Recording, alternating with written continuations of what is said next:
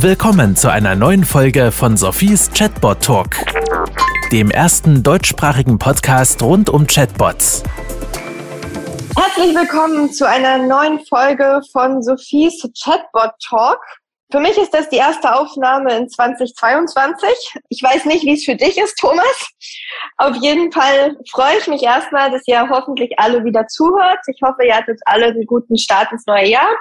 Und genau, ich habe es gerade eben schon erwähnt. Mein heutiger Gast ist der Thomas Bann von Asono. Und äh, bevor wir starten, möchte ich mich natürlich bei unseren Podcast-Partnern bedanken.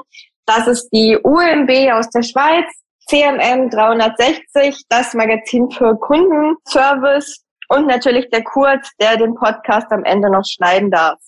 So, Thomas, herzlich willkommen und vielen Dank für deine Zeit. Vielen Dank, Sophie, für die Einladung. Du hast uns einen sehr spannenden Chatbot-Case mitgebracht. Eigentlich hast du mir, glaube ich, vier bis fünf interessante Cases vorgeschlagen. Ähm, ich dachte, wir starten dann mal ähm, vorsichtig mit dem ersten Case. Und vielleicht kennt ihr das alle, es waren jetzt gerade die Feiertage, dann sind die meisten Kundenservice-Hotlines eher geschlossen. Das heißt, sie rufen gerade außerhalb der Servicezeiten an, wie man das so kennt. Und dann darf man warten, bis die ganzen Feiertage wieder vorbei sind und dann endlich anrufen. Das Gute, Chatbots, würde ich sagen, haben keine Feiertage. Die müssen einfach nur ja, clever designt, clever programmiert sein damit sie dann auch außerhalb der Servicezeiten den Kunden helfen können. Und Thomas, ich glaube, da kannst du uns ein paar Sachen zu erzählen. Starte doch mal und erklär uns, von über welches Projekt wir heute reden wollen. Ich habe was mitgebracht von der Wohnungsgesellschaft, die ein Chatbot gemacht hat für eine Schadenaufnahme. Das heißt, da, wo der Mieter eben halt rum und die Uhr irgendwelche Probleme in der Wohnung haben kann, von Licht brennt nicht, über Wasser läuft, lässt sich nicht abstellen oder Wasserhahn tropft oder sowas. Und dass er solche Sachen eben halt auch rund um die Uhr melden kann, was bisher traditionell, wie ich denke mal bei vielen anderen Wohnungsverwaltungen ist das ähnlich, halt über eine telefonische Hotline gemacht wurde die dann auch gar nicht zu der Gesellschaft selber gehört, sondern eben halt extern beauftragt wird. Die haben dann irgendwelche fertigen Skripte, haben dann irgendwelche Fragebögen, haben irgendwelche Anleitungen und die haben wir dann halt für einen Chatbot nutzbar gemacht, so dass der Chatbot jetzt diesen Dialog quasi abnehmen kann. Okay, das hört sich schon mal gut an. Starten wir noch mal beim Anfang. Also ich nehme an, der Kunde ist durchgekommen und hat gesagt, wir haben viel zu viele Anrufe außerhalb der Servicezeiten und wir wollen unsere Mitarbeiter nicht rund um die Uhr arbeiten lassen. Oder wie hat das Ganze gestartet? Ja, wir sind auf sie zugekommen und haben sie im Prinzip interessiert gemacht, haben sie dann zum KI-Forum zu uns eingeladen und haben so ein bisschen was erzählt, was das sein kann. Und sie haben eben halt den, das Problem gehabt, dass die externen Callcenter-Mitarbeiter pro Telefonat ein paar Euro haben wollten. Und wenn da ein paar hundert oder paar tausend Anrufe im Monat kommen, außerhalb der normalen Arbeitszeiten, so dass das Callcenter eingesprungen ist, dann ist da schon ein bisschen Geld zusammengekommen. Und jetzt da zu sagen, okay, ich möchte einen Weg finden, der das Ganze beschleunigt, skaliert. Also ich denke mal gerade dran, es gibt vielleicht auch Großschadenereignisse wie Stromausfall oder sowas, was einen ganzen Stadtteil betrifft. Und dann gibt es halt sehr viele Anfragen gleichzeitig. Und auch das ist natürlich schwierig mit einer festen Mannschaft oder äh, mit einer bestimmten Mannstärke oder zu beantworten. Und ein Chatbot skaliert dabei sehr, sehr gut. Also einmal Kostenersparnis, andererseits Skalierung, Ausweitung der Servicezeiten und natürlich eine möglichst hohe Automatisierung eben halt mit den weiteren Prozessen, was dann dahinter läuft. Okay, jetzt ähm, starten wir mal.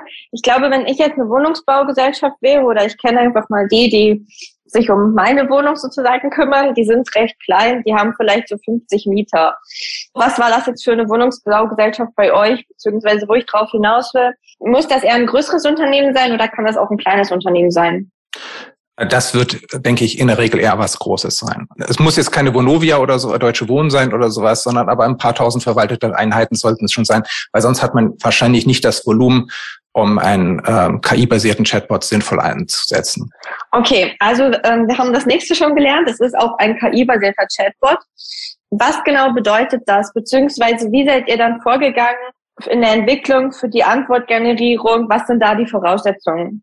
Also KI-basiert heißt für uns eben halt, dass er eine normale sprachliche Eingabe, in diesem Fall eine Texteingabe versteht, also das versteht, was da drin steckt Vorgegangen sind wir eigentlich wie immer. Das heißt, wir haben eine, einmal seit zwei Workshops gemacht, einmal zu den technischen Voraussetzungen, Datenschutz, IT-Richtlinien, welche IT-Systeme gibt es, was muss angebunden werden und ein Persona-Workshop, wo es dann um den Nutzerbedarf geht, um die Benutzergruppe, Zielgruppe geht, darum geht, wie der Chatbot gestaltet werden darf, dass er diesen Benutzer möglichst seine Bedürfnisse erfüllt, inklusive halt auch, welche Fragen er denn auch beantworten können soll und welche nicht.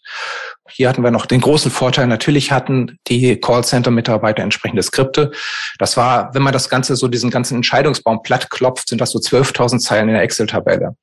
Und das heißt 12.000 verschiedene Fälle von was kann kaputt sein, wo ist es kaputt, von wo innerhalb der Wohnung, außerhalb der Wohnung, welche Räume sind betroffen, Auswirkungen und so weiter, äh, Ursachen.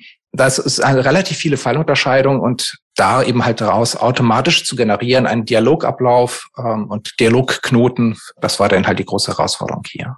Okay, ähm, finde ich schon mal super, das Thema Workshop. Und ich merke auch, ähm, du bist mein Lieblingsthema angegangen mit der Persona. Ich wollte dann später nochmal fragen, was für eine Persona geworden ist und warum es diese Persona geworden ist. Denn ich gehe mal davon aus, es sind zigtausend verschiedene Mieter. Wie soll man da eine Persona finden? Das werden wir gleich hoffentlich noch lernen. Und dann hast du das zweite gesagt zum Thema, ähm, es gab schon Skripte. Das heißt, ein Chatbot macht ja eigentlich nur Sinn, wenn wir mal so grob wissen, was überhaupt die Mieteranfragen sind und wenn die auch sich häufiger wiederholen. Also wenn nicht jeder Mieter eine ganz individuelle Frage hat, richtig? Ja, also das ist zumindest, da macht es am meisten Sinn. Das kann man auch am leichtesten automatisieren, ja. So, und ich kenne das selber, man steht dann vor der Herausforderung, man hat vom Kunden zigtausend Dialoge bekommen, Skripte und soll jetzt das irgendwie in einem Chatbot quetschen. So nenne ich das immer ganz liebevoll und äh, da eben den Dialogbaum draus machen. Wie seid ihr vorgegangen? Ähm, wir haben einen vielleicht etwas ungewöhnlichen Ansatz, wie die Dialogknoten erstellt werden. Wir machen das Ganze wesentlich, also alles, was nicht gerade Frage-Antwort-Fertig-Muster ist, sondern was so ein bisschen komplexer ist. Wir programmieren dafür entsprechenden objektorientierten äh, Dialogklassen oder äh, Knotenklassen und mussten dann halt hier einmal ein paar besondere Unterklassen halt bauen für diesen Fall. Und die werden dann automatisch beim Start des Chatbots und regelmäßig, äh, ich glaube einmal pro Tag auch nochmal wird die Excel-Datei oder eine CSV-Datei eingelesen. Die Knoten werden automatisch, der Baum wird automatisch erzeugt und ja, steht dann zur Verfügung. Aber dieser programmierte Ansatz ist eben halt das, was das Ganze überhaupt erst managebar macht. Also ich kann mir nicht vorstellen, wie man ein Chatbot baut, der 12.000 verschiedene Knoten hätte und das Ganze manuell managen kann. Aber was meinst du mit der Excel-Datei wird jeden Tag hochgeladen?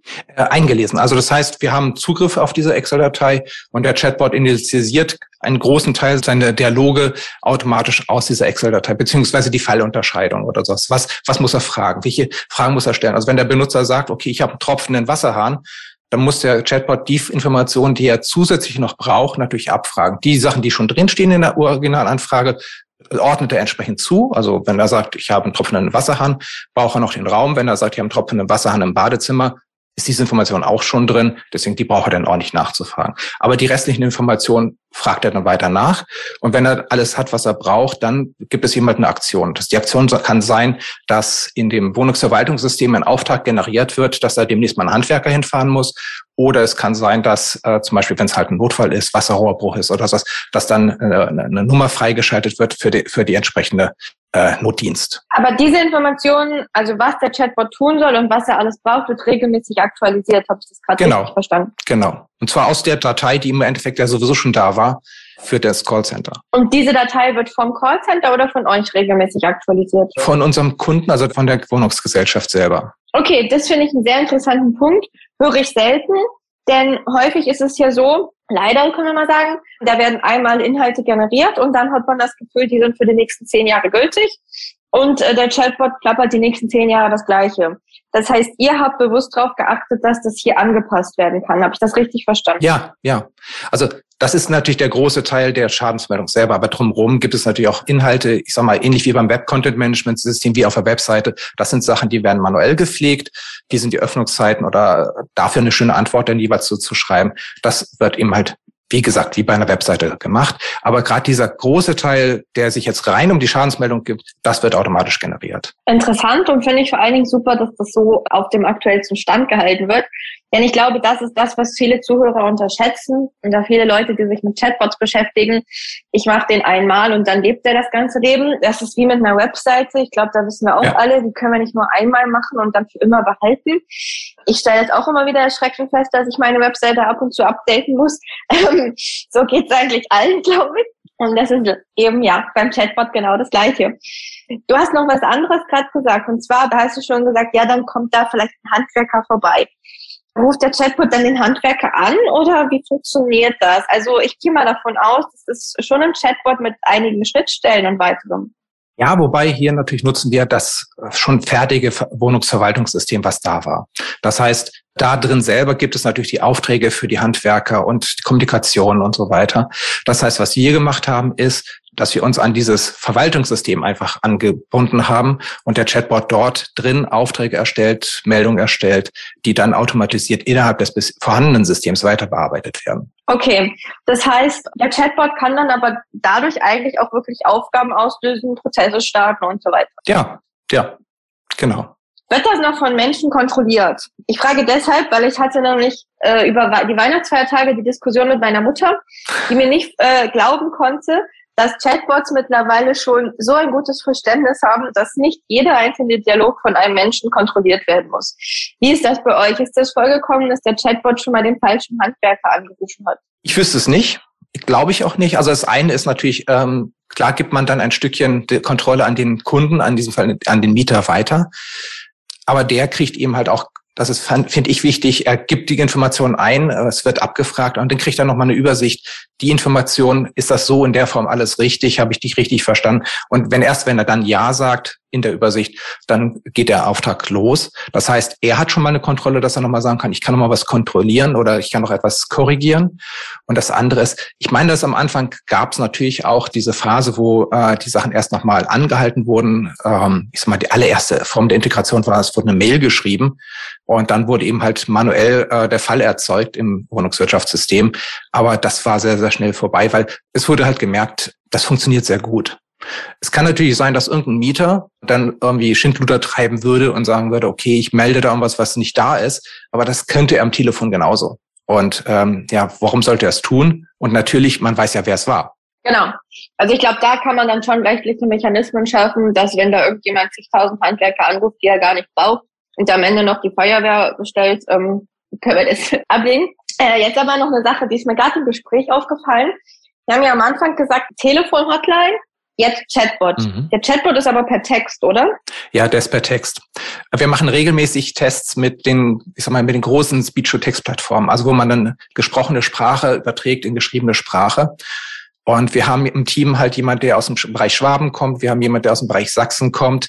Und äh, damit haben wir so einfach mal so ein schönes Dreieck aufgespannt, was die Sprachvarianzen innerhalb von Deutschland angeht. Wir testen regelmäßig, mindestens einmal im Jahr, die verschiedenen Plattformen. Und die Erkennungsgenauigkeit ist aus meiner Sicht immer noch nicht in einem Bereich, wo ich das wirklich im Kunden zumuten möchte. Ich, ich selbst, selbst wenn ich nur äh, eine 95-prozentige Genauigkeit habe, das heißt, ich verstehe jede 20. Äußerung nicht wirklich oder jedes 20. Wort nicht wirklich, äh, dann ist das so eine große Diskrepanz zu äh, dem, was Menschen machen.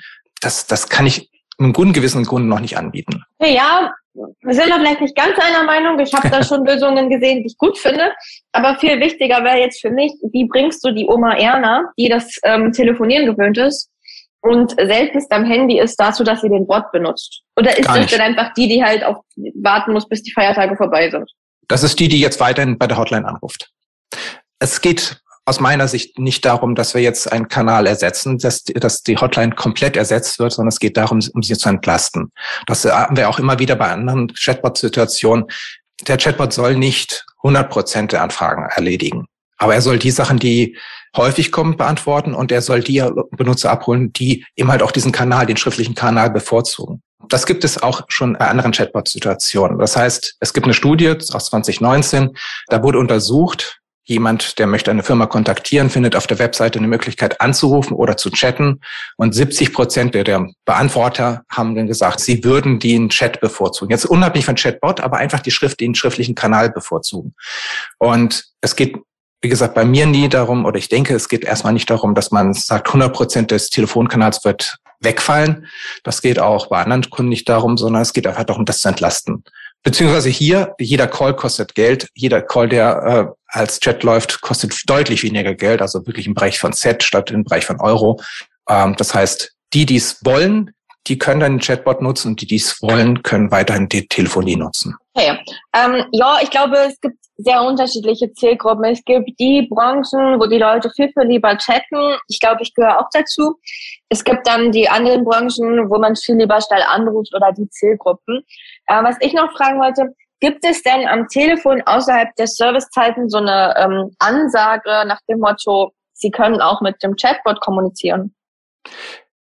Weiß ich gerade gar nicht. Weiß ich gerade gar nicht. Also ich weiß im Stadtwerkeumfeld, wo es dann eher so diese Großschadensituation, Skalierungssituation gibt, wo also sich dann halt in sehr kurzer Zeit auch lange Warteschlangen bilden können.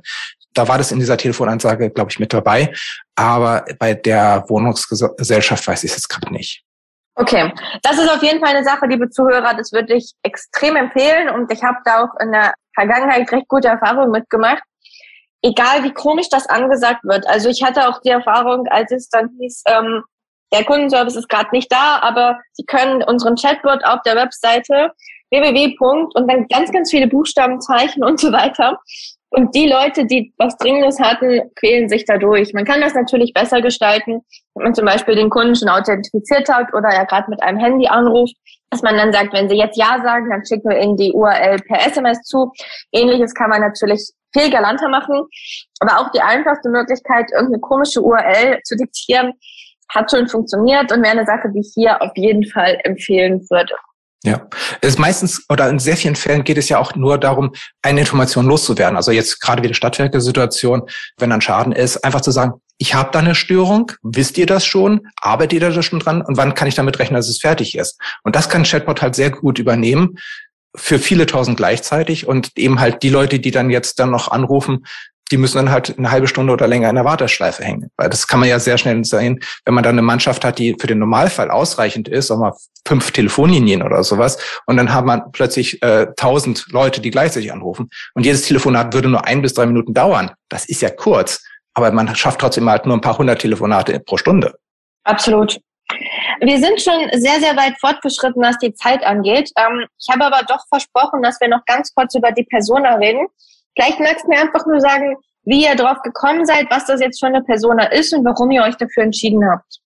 Ja, im Endeffekt macht es der Kunde selber. Das heißt, wir leiten dann im Workshop natürlich an. Wir führen den Menschen oder wir führen die Menschen, die von dem Kunden äh, mit uns zusammenarbeiten, ein bisschen an, aber ähm, sie kommen dann selber drauf. Also es war hier glaube ich, der Wunsch, dass es dann eher etwas neutraler ist, etwas weniger menschliches. Es sollte kein Tier sein. Und äh, so kam eben halt wieder so das typische, das, das, der Roboter als Avatar und ähm, ein Name, der sich da an, entsprechend auch anlehnt. Okay, also vielleicht auf Basis der vielen, vielen Mieter, die sehr unterschiedlich sind, eine eher neutrale Persönlichkeit. Genau. Also wir haben das in anderen Fällen, haben wir das anders, wo es dann halt, äh, sag mal, zielgruppenspezifischer sein kann. Wenn sich ein Chatbot zum Beispiel an Auszubildende wendet, dann ist das vielleicht auch eine ganz andere Sprache. Nein, es ist eine andere Sprache. Also wir haben für einen Kunden aus dem Bereich Umweltservices, haben wir ein Chatbot gemacht. Da geht es um Umweltberatung. Den haben wir dann zusammen gemacht. Und dann kam kurze Zeit später ein anderer Chatbot. Das haben die Azubis, also eine Gruppe von Azubis, der komplette Jahrgang quasi, zusammen haben als Projekt ein äh, Azubi-Chatbot gemacht. Das haben die nun fast komplett selbstständig gemacht. Und da ist natürlich eine ganz andere Sprache. Gebe ich dir absolut recht. Was ich ja gerade ähm, am Experimentieren bin und mir eigentlich auch schon relativ sicher bin, für die, die es noch nicht wissen, ich promoviere noch in dem Bereich und mache da immer Experimente.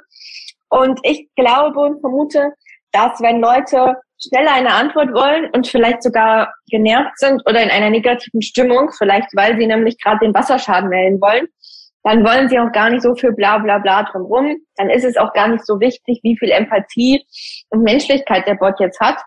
Weil ich will ja einfach nur, dass jetzt der Handwerker kommt. Während, wenn ich mich vielleicht, ähm, ja, sagen wir mal, ich bin auf einer neuen, auf der Suche nach einer neuen Wohnung und habe da vielleicht ein paar Fragen oder hätte gerne noch den Grundriss zugeschickt, habe ich irgendwie ein bisschen mehr Zeit und bin eher dafür offen, dass der Chatbot wirklich sympathisch ist, Emotionen mir gegenüber zeigt, vielleicht auch sagt, wow, Sie wollen umziehen, super Sache, das ist eine ganz tolle Wohnung, äh, doppelt so groß wie Ihre jetzige.